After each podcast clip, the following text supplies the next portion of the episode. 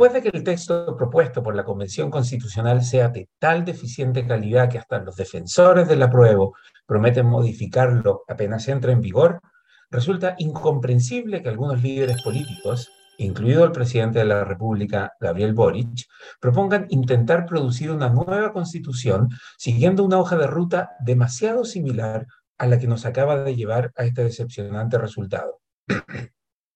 A menos que aprendamos de los errores en el diseño del proceso que nos llevaron a este mal resultado, no hay razón para suponer que vamos a tener mejor resultado esta vez si redactamos un nuevo texto constitucional con las mismas reglas del juego que existieron entre fines de 2019 y julio de 2022.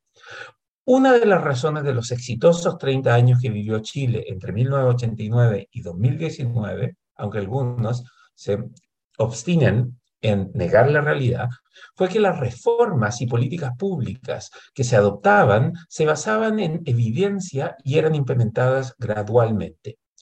Es verdad que a veces no se hizo así, como cuando se implementó el Transantiago, pero esos mismos fracasos confirmaban que el camino de reformas basadas en evidencia y con gradualidad siempre era una mejor opción. Ya en el segundo gobierno de la presidenta Bachelet, entre 2014 y 2018, se comenzó a abandonar ese saludable principio del pragmatismo y el principio de la gradualidad. La reforma electoral que buscaba terminar con el sistema binominal terminó produciendo un sistema todavía peor. Si antes había pocos incentivos para que las coaliciones compitieran, con el nuevo sistema los incentivos son para buscar votantes de nicho como se agrandan los distritos, se agrandaron con la reforma de 2015 y aumentó el número de escaños por distrito, la gente ahora ni siquiera sabe quiénes son sus representantes. ¿Puede usted, por ejemplo, nombrar a todas las personas que representan a su distrito, a sus senadores, a sus diputados? es más, con el nuevo sistema electoral, hay más legisladores que ganan escaños arrastrados por compañeros de lista más populares. Aunque la evidencia es concluyente respecto a lo dañina que resulta la combinación de representación proporcional con lista abierta, esto es, votar por personas, no por partidos, y un sistema presidencial, en Chile adoptamos entusiastamente esa reforma. Para empeorar las cosas, muchos en 2015 dijeron que esto mejoraría la calidad de la democracia en el país. El diseño del proceso constituyente, que se inició a fines de 2019, tuvo el mismo pecado de ignorar la evidencia y abandonar la gradualidad en las reformas.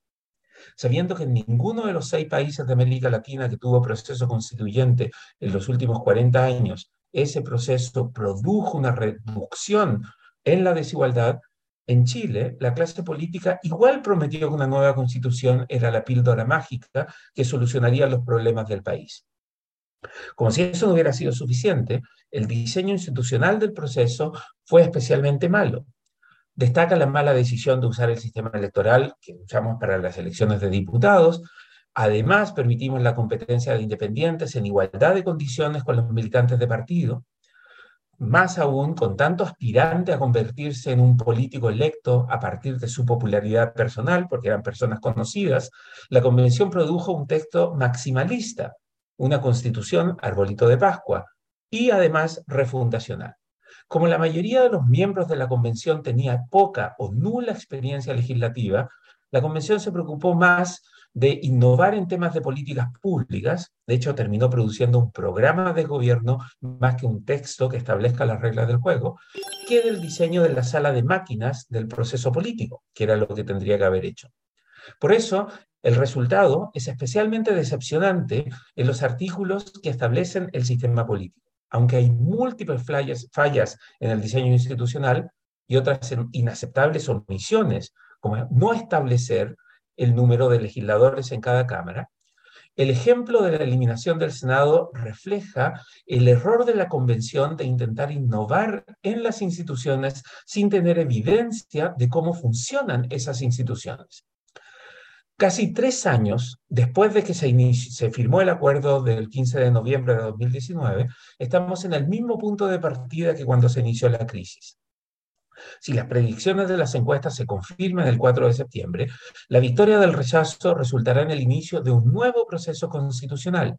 Incomprensiblemente, muchos líderes políticos en el país se han apurado en proponer mecanismos para avanzar en el nuevo proceso sin pensar mucho en las consecuencias que tendrán los incentivos de ese diseño institucional.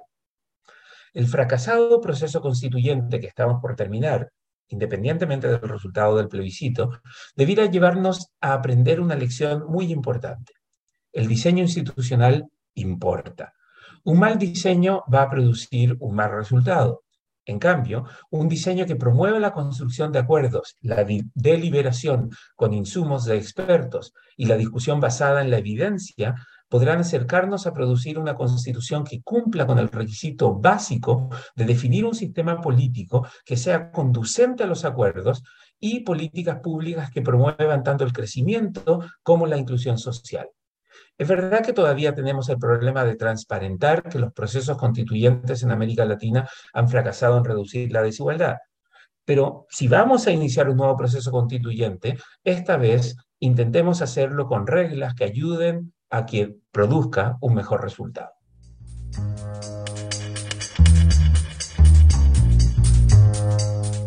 El libero, la realidad como no la habías visto. Haz que estos contenidos lleguen más lejos haciéndote miembro de la red Libero.